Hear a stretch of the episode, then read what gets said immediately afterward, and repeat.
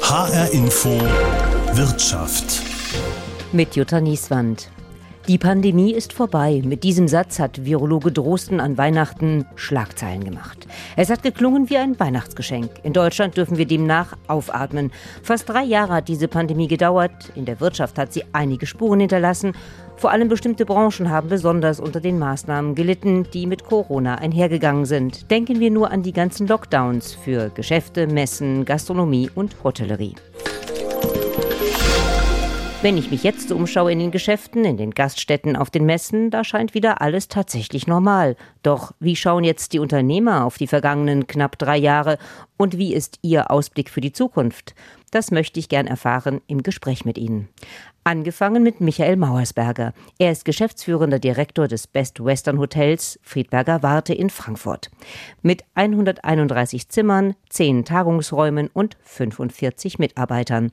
Mit zum Unternehmen gehört auch das Apfelweinlokal Friedberger Warte. Herr Mauersberger, wie schlimm war es für Sie in der Corona-Pandemie? Wir waren kurz vor der Insolvenz. Das war das schlimmste Erlebnis, das unsere GmbH, unsere Mitarbeiter und ich dabei hatten und natürlich die Ungewissheit, wie geht es weiter. Dann kamen die Überbrückungshilfen auch für verbundene Unternehmen.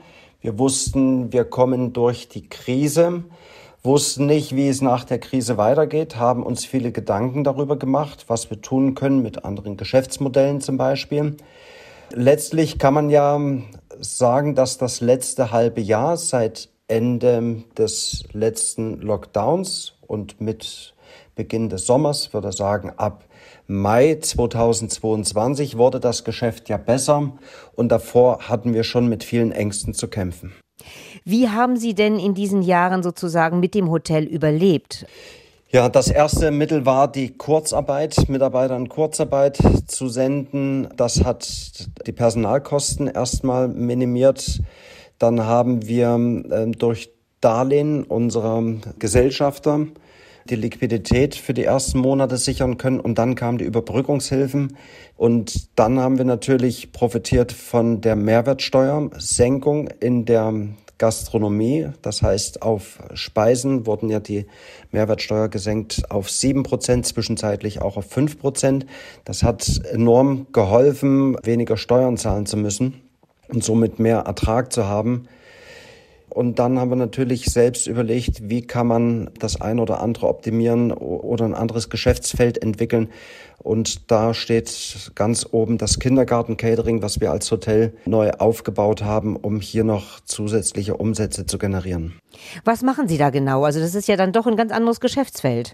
Ja, wir haben uns überlegt, dass wir in der nächsten Krise nicht wackeln wollen. Das heißt, Sie brauchen ja verschiedene Standbeine. Und eins ist ja die Friedberger Warte neben dem Hotel, aber das war genauso betroffen ja während der Krise wie auch das Hotel. Und dann haben wir durch den IB-Zugehörigkeit, IB steht für Internationaler Bund, und da lag es eben auf der Hand, die Kindergärten des Internationalen Bundes mit Essen zu beliefern. Und das sorgt für eine gleichmäßige Auslastung in unserer Küche. Friedberger Warte ist ein anderes Stichwort. Sie haben ja tatsächlich auch noch ein Restaurant neben dem Hotel, aber das war genauso betroffen, sagen Sie. Das war genauso betroffen, ähm, aber in den Sommermonaten während der Pandemie war es immer wieder gut besucht. Da profitiert man natürlich von einem Biergarten, wo man unter freiem Himmel bedienen kann und die Gäste dort sitzen können, ohne Angst haben, sich anstecken zu müssen. Und den haben wir dann im Winter auch genutzt für Weihnachtsmärkte. Und das kam dieses Jahr 22 ähm, enorm gut an, wenn Weihnachtsfeiern im Freien stattfinden, wo man zum einen zusammenkommen kann, zum anderen aber nicht einer Gefahr ausgesetzt ist, dass sich die Mitarbeiter anstecken, egal ob es Corona ist oder auch andere Erkältungskrankheiten. Was würden Sie sagen, waren denn die größten Hürden, die Sie nehmen mussten? Also was war das Schwierigste in dieser Zeit?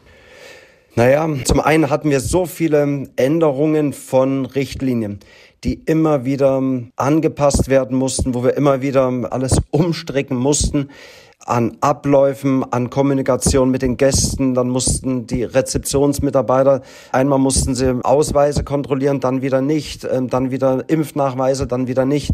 Also dieses Auf und Ab, das war schon herausfordernd und natürlich die Ungewissheit. Wie geht es weiter? Werden wir weitermachen können als Unternehmen oder nicht? Behält noch jeder seinen Arbeitsplatz im kommenden Jahr? Diese psychische Belastung, das war die größte Hürde, ja. Aber Sie haben ja alle Mitarbeiter halten können oder? Ja, es ging also von 50 Mitarbeitern haben uns fünf verlassen. Das finde ich ist eine sehr, sehr gute Quote. Vor allen Dingen, wenn dann auch Mitarbeiter gegangen sind, weil sie sich privat verändert haben. Die eine ist umgezogen, der andere hat altersbedingt aufgehört. Wir konnten mehr oder weniger alle halten, ja. Wie ist es denn jetzt? Man hört ja immer wieder aus, aus der Gastronomie, aus der Hotellerie, es gibt Engpässe, es gibt zu wenig Personal. Das Problem haben Sie dann im Moment nicht, oder? Naja, toi, toi, toi. Ich klopfe gleich auf Holz. Ähm, das haben wir im Großen und Ganzen nicht. Es gibt immer mal eine Stelle, die frei wird, dann dauert das auch länger, die nachzubesetzen. Aber unser äh, Motto ist, für eigenen Nachwuchs zu sorgen. Und so haben wir alle Stellen an der Rezeption besetzt mit eigenen Auszubildenden oder ehemaligen Auszubildenden. In der Küche holen wir uns jetzt zum Beispiel auszubildende Köche aus Vietnam. Und so versuchen wir immer über andere Wege dann auch für Mitarbeiter zu sorgen. Wenn Sie jetzt so zurückblicken, können Sie der ganzen Geschichte denn auch was Positives abgewinnen? Haben Sie was daraus gelernt, etwas mitgenommen, wo Sie sagen, naja, es war schlimm, aber das haben wir dann doch daraus noch äh, ziehen können? Naja, definitiv ähm, das alles auch als eine Chance zu sehen, als eine Chance, Sachen zu optimieren. Ich sag mal, Digitalisierung war da ein großes Thema. Wir haben viel kommuniziert über ein Tool, für unsere Mitarbeiter, indem man Übergaben schreiben kann, indem man Aufgaben vergeben kann. Wir haben das als Chance gesehen, indem wir zum Beispiel das Kindergarten-Catering entwickelt haben, indem wir uns Gedanken gemacht haben, wie kann man Hygienestandards besser machen. Solche Sachen waren dann schon auch Verbesserungen, die wir vielleicht ohne Krise so nicht angegangen wären. Wenn Sie jetzt einen Ausblick wagen sollten für das nächste Jahr, für die kommenden Jahre, was würden Sie sagen, wo geht die Reise hin? Naja, die Menschen wollen sich nach wie vor treffen, egal ob privat oder beruflich. Die Messen, die werden sicherlich weniger werden, weniger besucht sein, aber es wird sie nach wie vor geben. Und wir haben den Bedarf an Übernachtung. Die Gäste wissen, dass, dass eine Hotelübernachtung auch etwas wert ist. Ich glaube daran, dass wir wieder mit einem leichten Wachstum rechnen können und dass alles gut wird. Alles wieder gut, so die Hoffnung von Michael Mauersberger, geschäftsführender Direktor des Best Western Hotels Friedberger Warte in Frankfurt. Schauen wir etwas weiter südlich in Frankfurt, genauer in Frankfurt-Sachsenhausen. Hier steht das Apfelweinlokal Wagner, wo Inhaber Ralf Wagner ganz entspannt in der Gaststube sitzt. Herr Wagner, wie läuft das Geschäft denn jetzt? Das Geschäft läuft momentan sehr gut. Ähm, man merkt, dass die Leute sich freuen, wieder in die Gastro zurückzukehren, ohne Beschränkungen, dass sie wieder eng beieinander sitzen wollen, dass sie Lebensfreude genießen. Beim Apfelwein ist ja ganz typisch, dass man wirklich auch eng zusammensitzt. Das war unser Problem in den zurückliegenden Corona-Jahren mit all den verschiedenen Beschränkungen, Abstände, Trennvorrichtungen, Haushalte nicht gemischt. Das ist ja komplett gegen unser ähm, Konzept, wofür der Apfelwein steht. Sie haben es schon gesagt, es gab viele Dinge, die für Sie Hürden waren. Können Sie noch mal sagen, was war das Schwierigste für Sie in diesen Corona-Jahren? Das Schwierigste war natürlich, dass man nicht mit Vollauslastung arbeiten konnte, dass wir am Anfang nicht wussten, wohin geht die Reise, welche Hilfen kommen.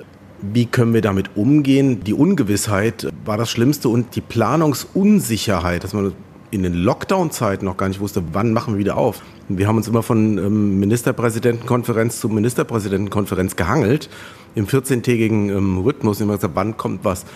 Wenn wir vorher gewusst hätten, wir sind quasi fast sieben Monate am Stück geschlossen, das hätte man schon ähm, viel vernünftiger nutzen können, die Zeit. Das war eine echte Durststrecke, das war wahrscheinlich auch finanziell eine Herausforderung, oder? Absolut, absolut. Da war natürlich das Kurzarbeitergeld ähm, eine absolute Hilfe, dass wir fast niemanden außer den ähm, Aushilfen entlassen mussten.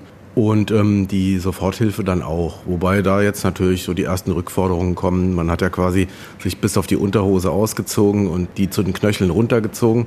Jetzt kommen da und da Rückforderungen, wo man sagt, das kann doch gar nicht wahr sein. Was man jetzt immer wieder hört, es läuft wieder in der Gastro, die Leute kommen, Sie haben es selber gesagt, aber es fehlt Personal. Wie geht es Ihnen damit? Das ist genau der Fall. Das heißt, ähm, für mich selbst, ich bin jetzt auch nicht mehr der Allerjüngste, die anstrengendste Zeit, die ich in meinem Leben bisher hatte. Ja. Wir müssen so viel wirklich selbst machen. Die Verwaltung wird immer größer noch und ähm, es fehlen wirklich Leute. Ja. Es kommen keine Jungen mehr nach, aber das ist auch eine Folge des demografischen Wandels. Das ist durch Corona nur noch mal beschleunigt worden, wie durch einen Katalysator.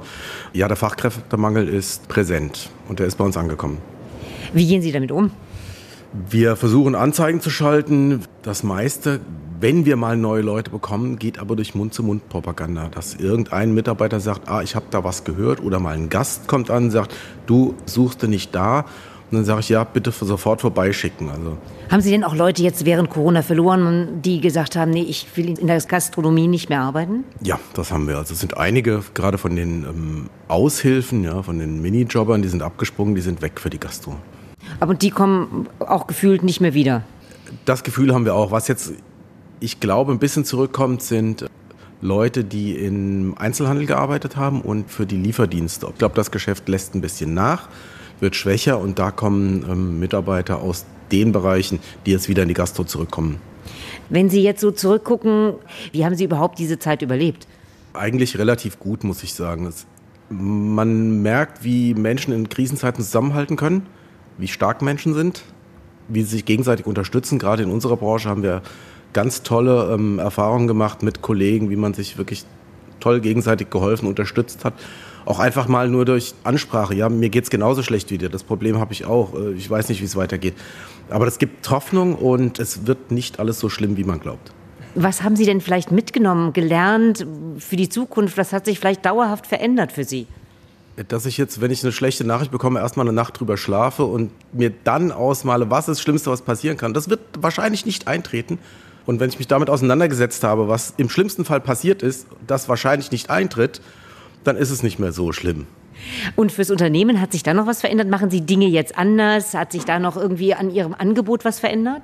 Ja, wir haben äh, früher zum Beispiel immer eine täglich wechselnde Karte gehabt. Das haben wir in der ähm, Abholzeit umgestellt. Wir haben eine Wochenkarte gemacht. Es laufen jetzt die Artikel eine Woche quasi durch und dann am nächsten Beginn der nächsten Woche kommt eine neue Karte. Dann Digitalisierung ist natürlich auch ein Thema, was wir jetzt auch verstärkt angehen. Also viele Sachen gehen digital doch ganz gut, was man nicht gedacht hätte. Zum Beispiel? Zum Beispiel Online-Reservierungen. Zum Beispiel Bestellungen laufen jetzt mal über Tablets ab, wo früher lange mit Fax rumgerannt wurde und äh, Listen aufgefüllt wurden. Was haben wir noch am Bestand da? Was alles händisch war. Und auf einmal merkt, hey, das geht ja digital viel einfacher und schneller. Wenn Sie einen Ausblick wagen sollten auf das nächste Jahr, wir sind ja am Jahresende, oder auch auf die nächsten Jahre, wie schauen Sie in die Zukunft? Ich denke, wir werden das alles wieder gewuppt bekommen. Es wird hoffentlich nicht so schlimm, wie wir denken. Und dann bin ich aber eigentlich ganz optimistisch gestimmt. Optimismus im Apfelweinlokal Wagner in Frankfurt-Sachsenhausen. Wechseln wir mal in eine andere Branche, die es auch nicht leicht hatte in der Corona-Pandemie und von der auch schon die Rede war. Es geht um das Messegeschäft. Da ging fast die ganze Zeit nichts. Für Sven Eismann, Inhaber der Firma Spacewood in Frankfurt, eine echte Herausforderung, denn eigentlich baut er Messestände. Herr Eismann, wie ist die Lage denn aktuell? Also die Lage jetzt im Messebau gesehen, würde ich mal sagen, hat sich fast normalisiert. Die Lieferketten machen uns noch ein bisschen Sorgen, der Fachkräftemangel. Und ähm, aber von den Aufträgen her zeichnet sich jetzt ab, dass die Kunden wieder auf Messen gehen. Der Innenausbau lief eigentlich die ganze Zeit kontinuierlich weiter. Da hatten wir Riesenprobleme mit Materiallieferung und natürlich den gestiegenen Preisen. Wenn Sie auf die Jahre schauen, wie haben Sie die Zeit erlebt? Wie haben Sie überlebt vor allen Dingen? Wir haben praktisch uns teilweise wirklich ein bisschen auf unsere Wurzeln besonnen, also auf die Schreinerei und haben parallel dazu unsere Digitalisierungsschiene ausgebaut und haben dort interessante Projekte entwickelt, sowohl mit großen Bildschirmen kombiniert mit äh, Schreinerhandwerk, mit Innenausbau. Und das hat uns, denke ich mal, auch über die Krise geholfen. Wir haben da auch entsprechende Partner, mit denen wir das umsetzen konnten. Können Sie mal Beispiele nennen, was das Handwerk angeht oder auch was die Digitalisierung angeht? Also was die Digitalisierung angeht, da haben wir zum Beispiel im Bereich Digital Signage und Digital Information mit Touchscreen-Applikationen gearbeitet, wo wir dann praktisch die Programmierung gemacht haben, aber auch den Terminal gebaut haben und den Terminal auch gestaltet haben mit unserem Team. Was wir noch gemacht haben, war, dass wir in Frankfurt am Main Tower einen großen Infoscreen entwickelt haben, der eine gewölbte LED-Wand ist, der sich sozusagen an den Main Tower anpasst und äh, ganz interessante Optiken schafft und natürlich dazu dient, was auf der Besucherplattform passiert, was in dem Restaurant und in dem Fitnessstudio passiert, Und handwerklich haben Sie auch einige Projekte gestemmt in der Zeit, oder? Ja, wir haben den Vorteil gehabt, dass wir unsere Messemonteure im Innenausbau benutzen konnten und haben hier im Rhein-Main-Gebiet einige Projekte durchgezogen, sei es äh, große Küchenprojekte, Einbauschränke und hatten dann das Glück, dass wir dieses Jahr wieder das Messegeschäft wieder losging, nicht ohne Monteure da saßen, sondern die Herren und Damen noch im Business waren und uns unterstützen konnten. Schwierig war natürlich, dass unsere ganze Infrastruktur schon zu 70, 80 Prozent auf Messebau ausgelegt war. Das hat natürlich sozusagen das Eingemachte gekostet. Also wir mussten dort auf einige Rücklagen zurückgreifen, die wir zum Glück hatten, um diese Jahre zu überstehen. Sie haben es schon angedeutet, Sie haben einige Sachen anders gemacht. Wenn Sie jetzt gucken, was haben Sie mitgenommen vielleicht auch, also aus dieser Zeit? Was hat sich verändert? Was machen Sie heute anders? Wir haben tatsächlich vieles mitgenommen und ich persönlich habe vieles mitgenommen. Wir haben uns eigentlich in dieser Zeit, so schwer sie auch war, auch teilweise neu erfunden. Wir machen momentan Dinge und werden die auch weiter vorantreiben, die wir damals einfach so noch nicht gemacht haben. Wir haben zwar schon digitale Installationen auf Messeständen gemacht, aber wir haben die nicht in Bürogebäuden gemacht. Wir hatten jetzt in Wiesbaden bei einem Immobilienkunden von uns eine Installation im Schaufenster, die dann Informationen halt rübergebracht hat. Und das ist natürlich auch unserem Designteam und auch der Innovationskraft, dass die Schreiner hier bei uns und die Schreinerinnen mit dieser Technik sich beschäftigen das ist, glaube ich, ein ganz großes Ding, was wir alle mitgenommen haben, dass man sich zum einen auf die Wurzeln besinnt und zum zweiten den digitalen Weg weiter und schneller vorangeschritten ist und das Ganze am Ende auch noch hoffentlich zu einer nachhaltigen Ausrichtung des Gesamtunternehmens führt. Daran arbeiten wir noch. Handwerk und digitale Welten in einem Unternehmen. Mit diesem Konzept hat Spacewood also die Corona-Pandemie überlebt. Schauen wir nach Bensheim an der Bergstraße. Mitten in der Innenstadt steht das Kaufhaus Ernst Ganz. Meine Frage an Geschäftsführerin Tatjana Steinbrenner. Wenn Sie sich jetzt hier umschauen, hat sich etwas in Ihrem Geschäft nach Corona verändert? Dieses Gefühl, einfach unbeschwert durchs Kaufhaus zu laufen. Früher war das normal. Wir wussten ganz genau, Weihnachtsgeschäft zwischen den Jahren ist gut zu tun. Dann hat man viele Dinge als normal und selbstverständlich hingenommen. Und jetzt auf einmal ist man einfach glücklich, weil es wieder normal ist und nicht mehr so wie in den letzten Jahren. War das Weihnachtsgeschäft denn jetzt besser als in den Jahren davor oder was können Sie so sagen? Ja, natürlich war das Weihnachtsgeschäft jetzt im Vergleich zu den beiden Vorjahren wesentlich besser. Und ähm, wir vergleichen uns aber in der Branche mit dem Jahr 19. Also das ist ganz klar das Jahr, wo man noch sagen kann, da war Normalität. Wir kommen an die 19er Zahlen ran, was sehr erfreulich ist und uns auch doch ein bisschen positiver stimmt, als wir eigentlich am Anfang gedacht haben. Wenn Sie jetzt nochmal zurückgucken, was war das Schwierigste für Sie? Das Schwierigste für mich als Unternehmerin war dieses Gefühl der Handlungsunfähigkeit, in dem jemand kam und dir gesagt hat, du schließt jetzt morgen deinen Laden. Das war ganz, ganz schwierig. Und es steckt auch noch ganz tief drinne, sodass dieser Mut verloren geht, dass irgendwann mal wieder jemand kommen kann, egal was passiert, der dann einfach sagt, so, dein Geschäftsmodell ist gerade hinfällig. Und natürlich diese ganze Sache der ja, Ungerechtigkeit, einfach systemrelevant, die Click und Meet, Click und Collect und ähm, 2G. Und also das war schon teilweise sehr an den Haaren herbeigezogen, aber wir haben ja alles mitgemacht. Und es war bestimmt auch anstrengend, oder? Total anstrengend, sehr, sehr aufwendig. Ja, also alleine diese Eingangskontrollen, diese Bändchen, die teilweise gemacht wurden, dann auch, ja, irgendwie diese Kraft zu haben, da durchzuhalten und immer wieder sich neu zu informieren, was ist denn nächste Woche, was wir dann als Voraussetzung haben und dann relativ schnell darauf zu reagieren. Also wir durften dann nur zählen und dann musste man eine Zähl-App haben, dann musste man gucken mit Maske, ohne. Also es war wirklich jede Woche was Neues und das war wirklich anstrengend. Ich kann mir auch vorstellen, finanziell war das auch eine Herausforderung. Ich meine, wenn man sein Geschäft nicht mehr machen kann, dann äh, verdient man ja kein Geld. Ja, das war also ganz schwierig. Und die Existenzangst war ja am Anfang, dass ich dann gesagt habe, okay, ich brauche Kredite, ich brauche Geld, was passiert, weil wir wussten ja auch überhaupt nicht, wie lange und kommt das und wieder öffnen oder schließen. Also das hat schon wehgetan. Und da wurden schon einige Reserven aufgebraucht. Im Nachhinein ist uns natürlich auch geholfen worden. Das ist ganz klar. Die Überbrückungshilfe 3, die dann doch immer wieder nochmal verbessert wurde, was Ware und so anging für uns Händler. Also da muss man schon sagen, hat man eine Unterstützung bekommen und vor allem auch für die Mitarbeiter. Das Kurzarbeitergeld war natürlich eine riesige Hilfe, die Mitarbeiter zu halten und irgendwo auch durch die schwierige Zeit zu bringen. Aber klar, das, was wir hatten, dieses Polster, wo man eigentlich sagt, man investiert jetzt, man hat ja Visionen gehabt, das ist irgendwie weg und auch die Visionen sind so ein bisschen verschwunden. Wie sieht es denn aus mit Ware? Auch da hört man ja immer wieder mal, es gibt Engpässe, es gab Engpässe. Wie schlimm waren die für Sie und wie sieht es jetzt aus? Also die Engpässe sind noch nicht ganz aufgehoben. Also es ist nicht mehr ganz so schlimm. Letztes Jahr im Herbst, Winter war es wirklich sehr gravierend. Da hat man keinen Laufschuh, keinen Wanderschuh mehr bekommen. Also gerade so im Bekleidungsbereich war es echt eine große Herausforderung. Und jetzt merkt man das auch noch. Ich habe gerade eben ein Paket aufgemacht. Da kommen Waren, die eigentlich im September kommen sollten. Und das ist wirklich so schwierig. Also es ist nicht mehr so ganz kalkulierbar. Ja, und man muss es genau überprüfen, ob man die Ware überhaupt annehmen muss.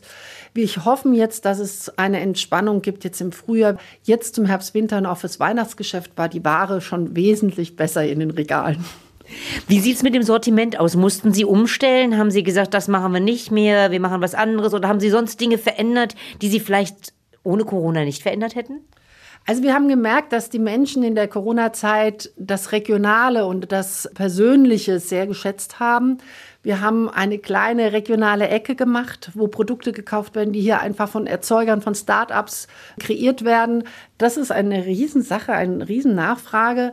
Ansonsten haben wir uns so ein bisschen in den Sortimenten verstärkt und verändert. Also wir haben dann versucht, unsere Stärken auszubauen und so ein bisschen zu reagieren im kleinen Bereich. Ja. Grundlegend sind wir immer noch Kaufhaus.